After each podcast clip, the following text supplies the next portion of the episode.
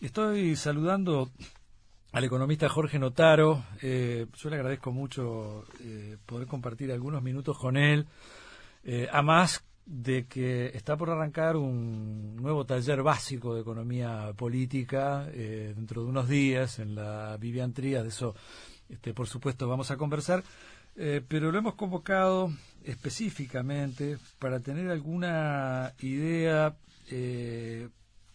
un poco más a fondo, hay, hay, noticias, hay repercusiones que además eh, aparecieron medio como entreveradas en el, en el momento, si se quiere, más álgido de, de la campaña electoral para, para estas elecciones internas que, tuvimos el, pasado domingo y que tiene que ver con ese tratado de, libre comercio que todavía no es tal entre el Mercosur y eh, la comunidad europea, que, bueno, es una vieja cosa que se viene trabajando desde hace bueno, 20 años, dice, ha, declarado nuestro canciller que están en eso.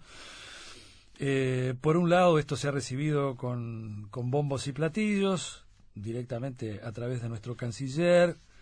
En Argentina, por ejemplo, ya hubieron voces muy críticas eh, porque entienden que esta gestión por parte del Mercosur está siendo liderada por, por Macri y por Bolsonaro, básicamente y primordialmente por Macri, ¿no? Eh, y, y, ahí ya viene con una serie de, de, cuestionamientos, a pesar de que, bueno, son dos presidentes del Mercosur, los, dos, los dos países continentes, por decirlo de alguna manera.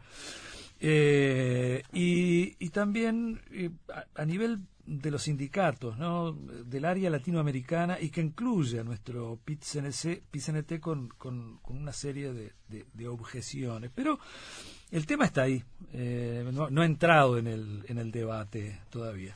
Así que bueno, le agradecemos a, a, Notaro este, esta participación en el programa esta tarde. Bienvenido y, muchas gracias, Notaro. ¿eh? El agradecido soy yo, eh, con mucho gusto. No sé, yo eh, me gustaría hacer, plantear eh, dos consideraciones previas al tema, que es una interrogante y una paradoja. Buenísimo. La paradoja, un poco la señalabas al, al hablar de, de que Macri festeja. Entonces, Macri, yo tengo la impresión de que es un político liberal, que ha tenido, sus políticas han tenido consecuencias trágicas en, en Argentina y que además sospechoso de corrupción, desde esa deuda de 400 millones de dólares que tiene con, con el gobierno argentino y que no la paga y que trató de, de licuarla, el soterramiento del ferrocarril Sarmiento que se lo entregó a, a la empresa de su primo. Bueno, entonces festeja Macri, festeja Macri y festeja también el gobierno progresista del Uruguay, a mí me parece paradójico, alguno de los dos está equivocado, ¿no? Eh, y a partir de esa paradoja también quería plantear una interrogante, que es esta idea de, de un acuerdo de libre comercio, eh, un tratado de libre comercio entre la Unión Europea y el Mercosur, que firmaron cuatro ministros cada, de cada uno de los países del Mercosur y que firmó la Comisión Europea. La pregunta es, ¿entrará en vigencia alguna vez? Porque este tratado de uno de los lados, del lado de la Unión Europea, tiene la aprobación de la Comisión Europea, que es como el poder ejecutivo de la Unión Europea. Una comisión que ya se está yendo y que va a ser sustituida por otra nombrada por un parlamento con una composición distinta al parlamento que nombró a esta comisión, con gran avance de los partidos ecologistas y de los partidos de ultraderecha nacionalistas que por uno o por otra razón se oponen. El, presidente el presidente francés Macron este ya, ya, ya, cuestionó el, el, acuerdo, preocupado un poco por su Una cadena que empieza por sociedades de agricultores, sigue por el ministro del ramo del gobierno de, Macron y que terminan presionándolo a Macron para que se expida y diga, para que nosotros no estamos de acuerdo con esto.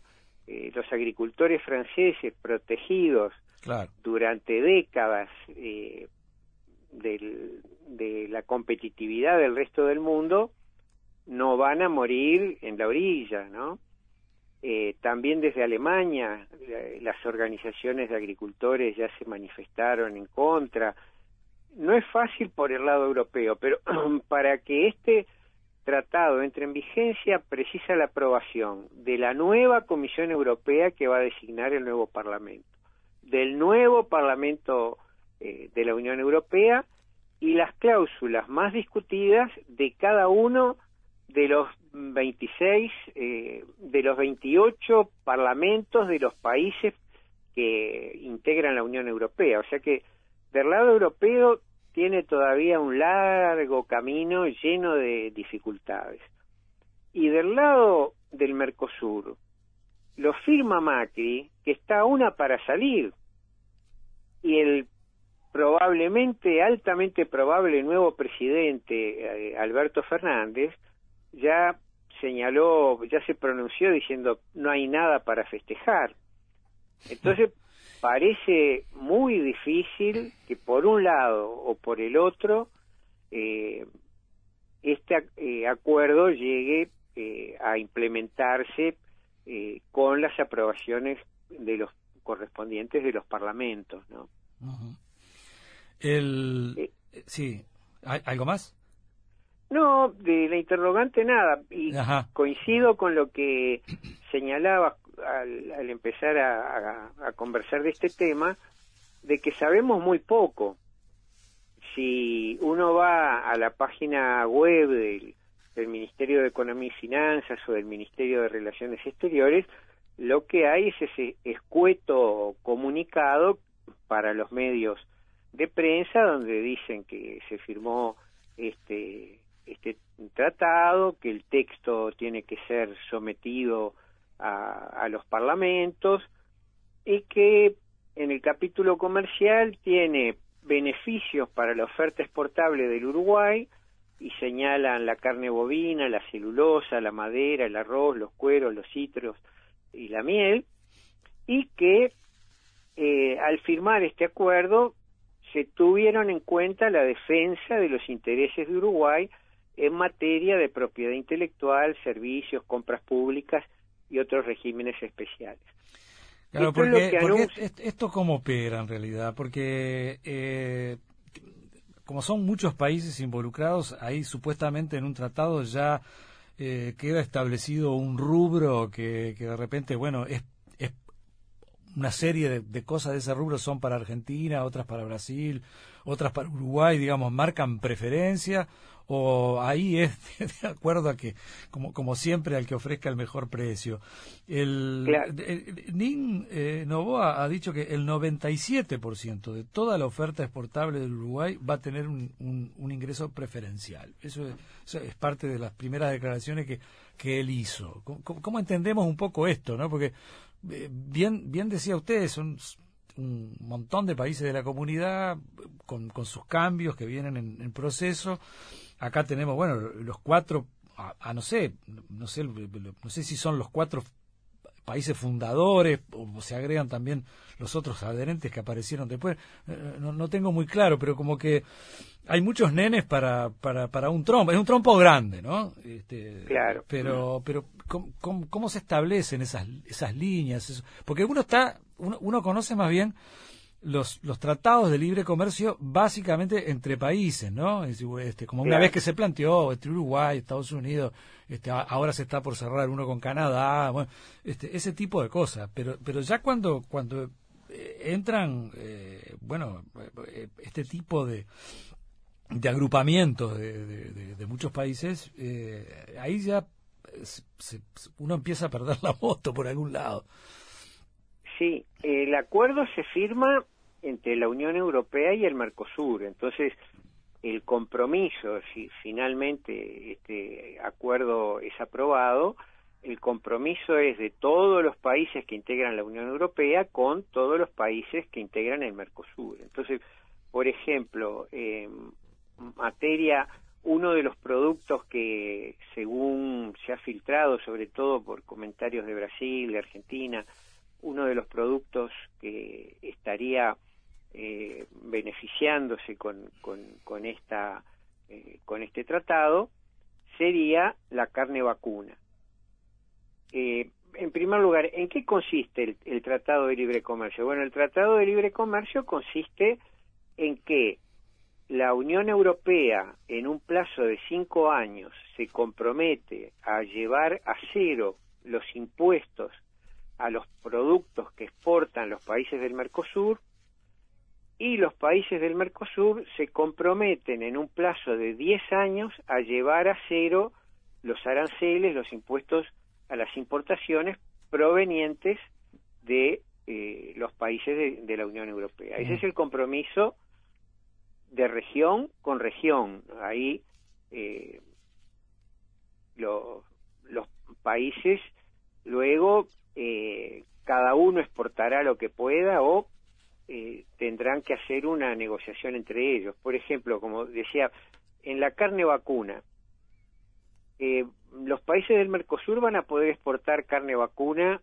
con cero impuesto, con cero arancel, con cero impuesto a la importación a cualquiera de los países de la Unión Europea.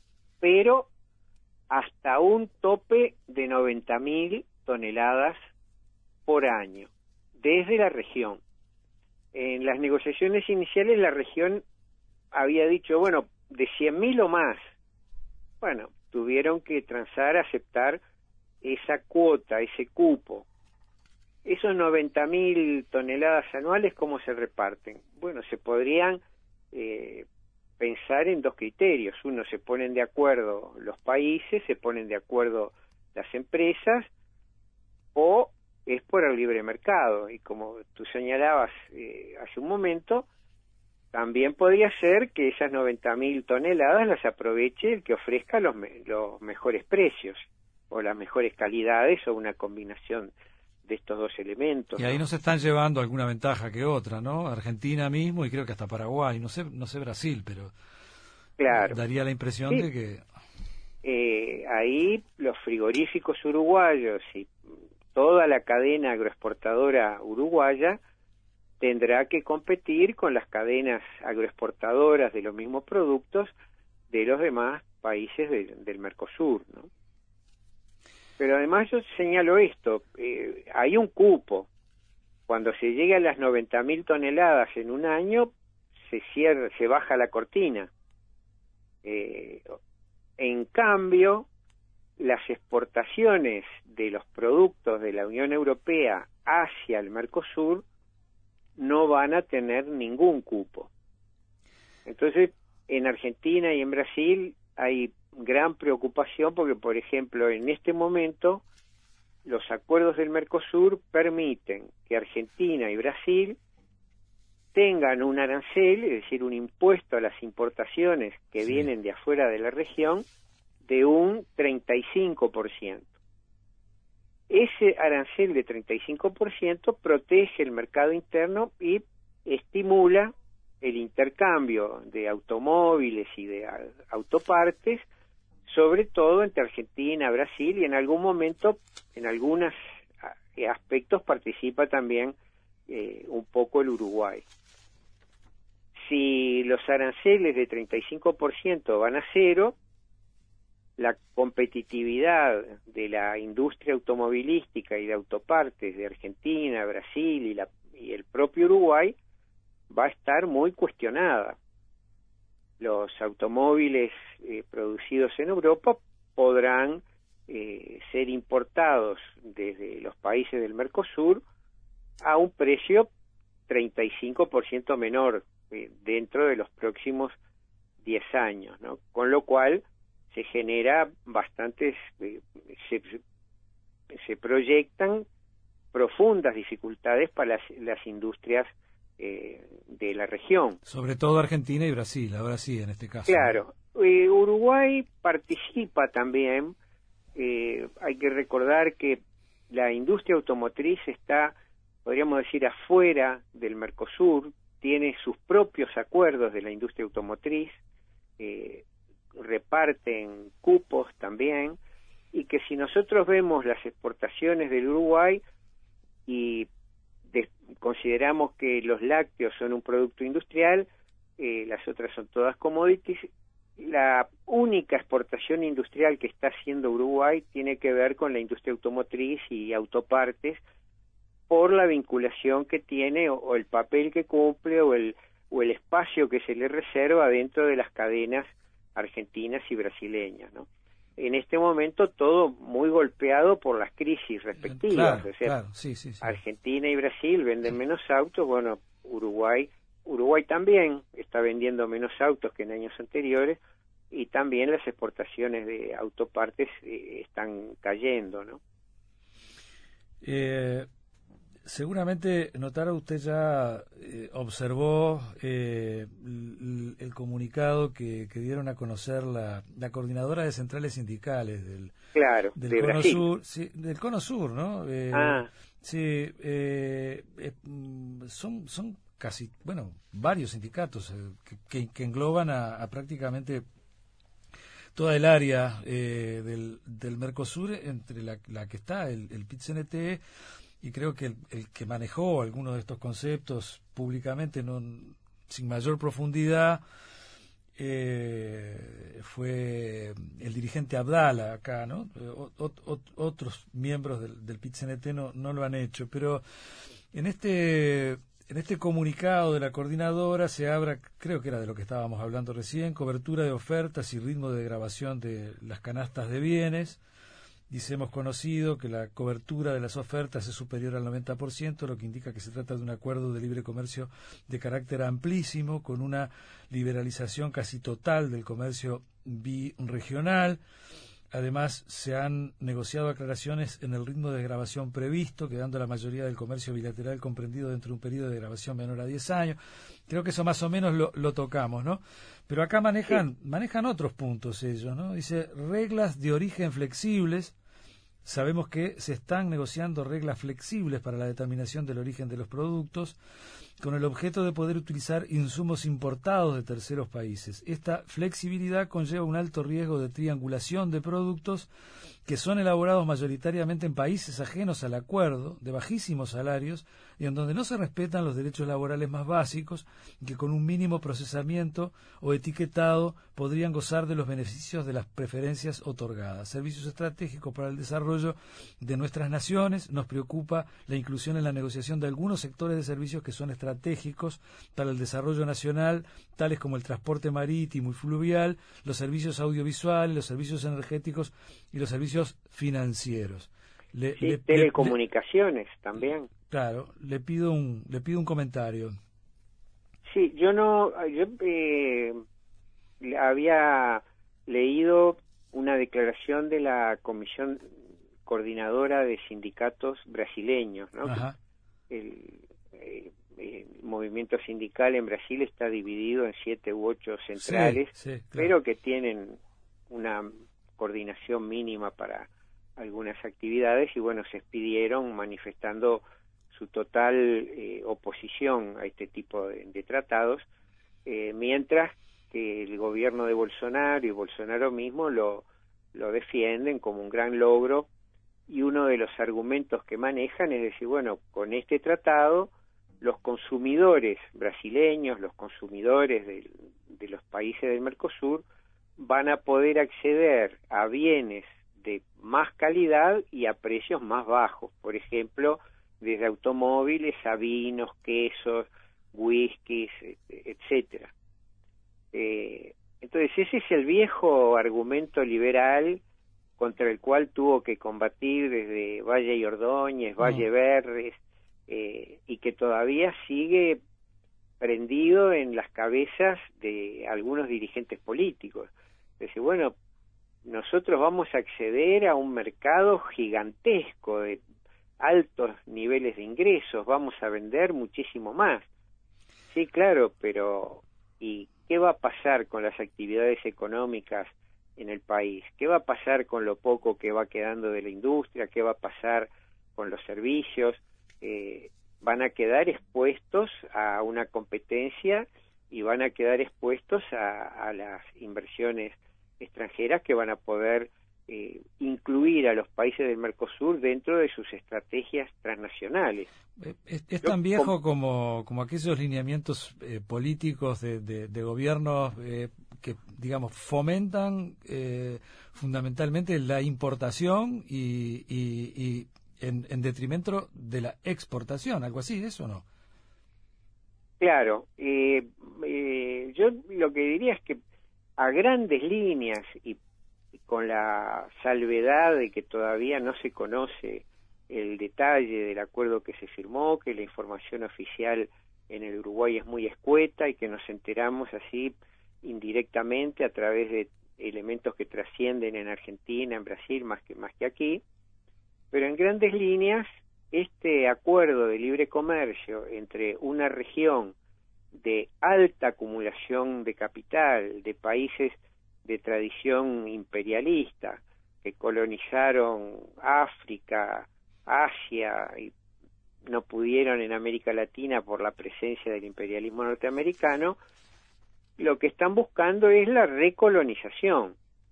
Eh, así como el Tratado de Libre Comercio con Estados Unidos y antes de eso el ALCA y antes de eso todo el, proceso de liberalización de las corrientes financieras en las cuales el gobierno de los Estados Unidos trabajó incansablemente para facilitar los movimientos del capital financiero por el mundo, eh, siempre entre una región de gran acumulación de capital como la Unión Europea y una región de una baja acumulación de capital como son los países del Mercosur, siempre el objetivo de los tratados de libre comercio es que los países de la Unión Europea exporten más bienes industriales y que los países del Mercosur consoliden sus cadenas agroexportadoras, o sea, consoliden su condición de exportadores de commodities, consoliden su, su condición de estructuras eh, económicas, de matrices económicas en las cuales eh, dominan las actividades primarias y la exportación de materias primas y alimentos. Ese eh, es, yo lo asocio al esquema de los primeros conquistadores, invasores de, América Latina que cambiaban eh, espejitos de color de colores por oro, ¿no? Es un poco eso, crear una ilusión de ese gran mercado de alta capacidad de compra como alguna vez dijo, creo que fue Jorge Zabalza, para que para vender un churrasco más. Ah. Eh, ¿y, qué, le respondemos, Notaro, eh, a, quienes dicen, por ejemplo, bueno, Nueva Zelanda, Zelanda tiene un, un tratado de libre comercio con China y ahora sale una producción impresionante de un ganado, este, bueno, tan competitivo y tan bueno como el nuestro. Y bueno, eh, eh, esa producción va toda por, por la baja de los aranceles y la nuestra la demoran y no se llevan todo lo que deberían llevarse o que, bueno, quienes están en la producción eh, lo, lo, harían. Porque es básicamente parte de los argumentos que mucha gente esgrime este como como como bueno como que es la panacea de todas las cosas un tratado de, libre comercio entre entre los países. Pero le, pido un par de minutos nomás que tenemos una tanda y lo respondemos enseguida. muy amable ¿eh? estamos conversando con el profesor Jorge Notaro que eh, como les decíamos un poco al principio a partir del 10 de julio y hasta el 11 de septiembre está iniciando su taller básico de Economía Política de Uruguay 2019 en eh, la Fundación Vivian Trías. Eh, las reuniones, eh, no, esto no. hay un programa, Uruguay, una sociedad capitalista. Dos, la actividad económica, concepto y medida. Tres, el capitalismo en el siglo XXI. Cuatro, Uruguay, una sociedad capitalista dependiente. Cinco, precios y tipos de cambio. Seis, la formación de los salarios. Siete, el trabajo y el empleo. Ocho, el presupuesto nacional. Nueve, la distribución del ingreso y la pobreza. Mirá qué tema. Diez, balance y evaluación de la actividad. Eh, los participantes van a presentar respuestas fundadas para el debate. Eh, hay dos preguntas, cómo evolucionaron los principales aspectos de la actividad económica del Uruguay desde 1998 cómo evolucionaron las condiciones materiales de vida de los sectores populares en el Uruguay desde 1998 y se puede afirmar que el Uruguay es una sociedad capitalista dependiente. Bueno, ahí, ahí viene un programa que tiene una metodología.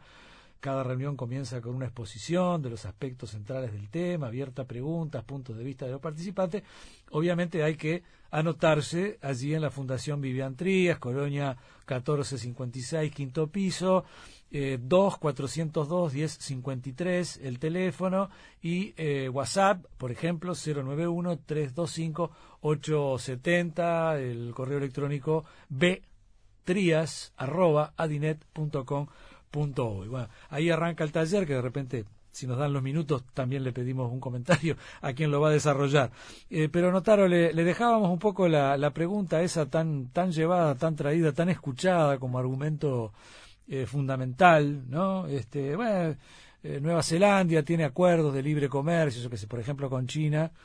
Eh, ellos están, bueno, generan como como no hay aranceles, este, bueno, se les llevan toda la producción ganadera, qué sé yo, y después los chinos buscan complementar el resto con otros países con los que no tienen un tratado de libre comercio, como en el caso nuestro, que igual se llevan un montón de cosas, pero sin tratado. Pero, pero bueno, eh, ¿qué, respondemos a eso, Notaro? Eh, dos, dos cosas. Eh, tu, al, tu referencia a China y al ingresar China a esta conversación, me hacía acordar a lo que me enseñaban en la escuela, el sujeto elíptico, porque en estas negociaciones entre la Unión Europea y el Mercosur hay un tercero que no está presente pero que está participando y es si la Unión Europea logra un acuerdo de libre comercio con el Mercosur, es decir, que los automóviles de la Unión Europea y los productos en general puedan exportarse sin aranceles, es decir, sin impuestos a la importación, estarían dejando afuera a China, que China sí tiene que pagar el arancel externo común a, de, a cualquiera de los países del Mercosur, y entonces la Unión Europea tendría una ventaja eh, competitiva para acceder a los mercados internos de los países del Mercosur en mejores condiciones que China. Y cuando se hace referencia al acuerdo de Nueva Zelanda con, con China, yo creo que habría que hacer una precisión. No es un tratado de libre comercio, porque con China no hay nada libre. Son tratados de comercio. tratados de comercio con un gobierno del Partido Comunista Chino que regula toda la actividad y decide hasta dónde va a tener espacio la actividad privada, la inversión extranjera y la actividad estatal y los campesinos. Entonces, ese ya es otro terreno, porque con China lo que se puede negociar es un tratado de comercio. Un tratado de comercio que empiece por decir, miren, ustedes, China, se han convertido en pocos años en el principal destino de las exportaciones uruguayas, un 20-22% anual, pero también se han convertido en el principal proveedor del Uruguay. El principal origen de las importaciones que hace Uruguay es China. Y China que nos exporta productos industriales. Entonces, sobre esa base, negociemos, porque nosotros, como decía un, un amigo economista argentino, lo que ha cambiado es que con Inglaterra cambiábamos vacas por ferrocarriles y ahora con China cambiamos soja por ferrocarriles, porque eh, los chinos financiaron las inversiones importantes en, en el ferrocarril Sarmiento y en una línea Buenos Aires-Tucumán. Eh, entonces, yo creo que el Partido Comunista Chino sería sensible a esa reivindicación y a esa negociación, es decir, no nos impongan estas relaciones que son tan desiguales.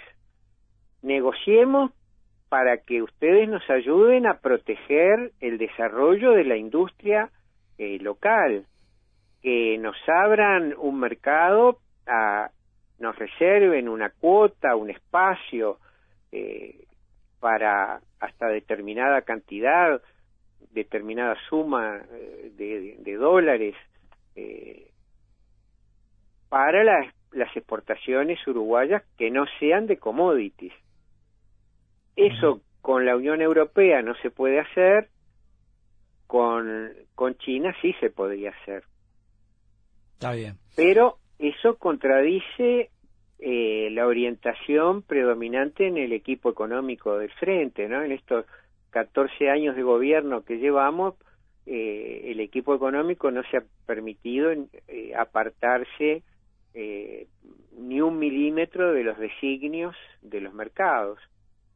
El segundo comentario que quería hacer sobre, sobre, esto es que todo el esquema económico del Uruguay de estos años eh, de gobierno frente amplista eh, está preocupado por el indicador que es la tasa de crecimiento del producto, es decir, un indicador aproximado de el nivel de actividad económica, ¿no? Con la idea de que si crece el PBI, el Producto Interno Bruto, la situación mejora y si no crece, la situación no mejora.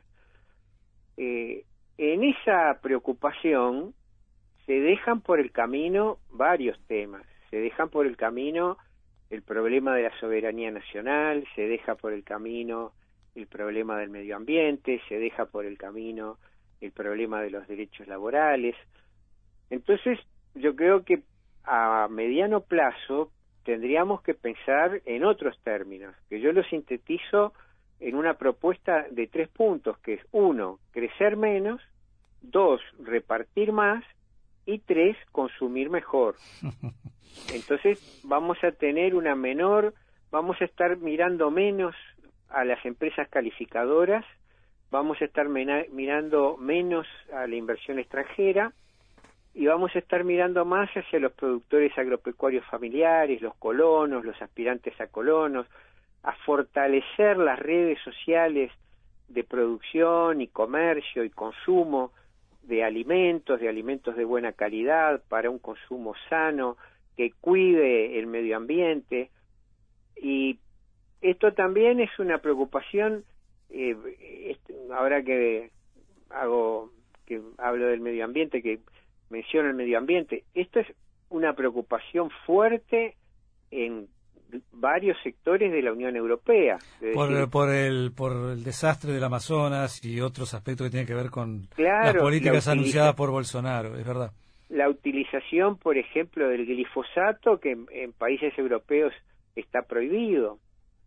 Eh, me llamó la atención que el, escueto comunicado del Ministerio de Relaciones Exteriores mencionara la miel como uno de los productos que se va a favorecer en, en este acuerdo con la Unión Europea. Que ha sido rechazada eh, más de una partida por el transgénico, ¿no? Y el claro, sí.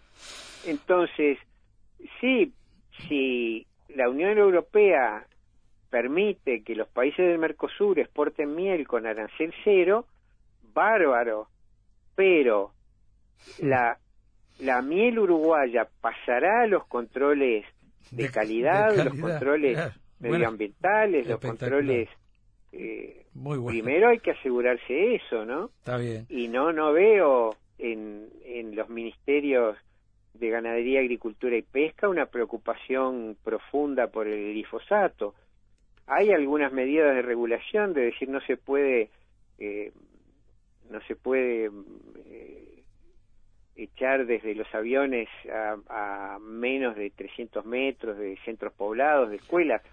Sí, pero no, no, no, es suficiente como, como tampoco el, el que se permita eh, plantar maíz y soja transgénica. Este, está en la tapa del libro. Eh, ayer veíamos en la televisión la concentración de los productores de miel, concentración frente al... Exacto eh, preocupados porque se mueren las abejas, porque no se, se están destruyendo las condiciones para la polinización, que es fundamental para todos los aspectos de, la actividad agrícola. Y, de la vida misma, notaron, la polinización. Eh, tenemos que redondear por acá, yo le, deseo un muy buen taller, este que arranca ahora en julio, ahí en la Fundación Vivian Trías, de aquí seguiremos este, anunciando eh, para que la gente se interese y lo pueda acompañar. Y le estamos sumamente agradecidos por este rato. Eh, mi agradecimiento eh, mi agradecimiento a Nelson es doble. Primero por la invitación a intercambiar puntos de vista sobre este tema, pero segundo por la difusión inesperada del taller. Este, que, lo que quería agregar es que está dirigido a personas que no tienen formación previa en economía. Espectacular. Espectacular. Muchas gracias, Notaro. Hasta la próxima. A ¿eh? ustedes. Que pasen muy bien. Hasta pronto, igualmente. Hasta pronto. Comunicate con nosotros 2915 1050. Estás en el Tungelé. Estás en Radio Uruguay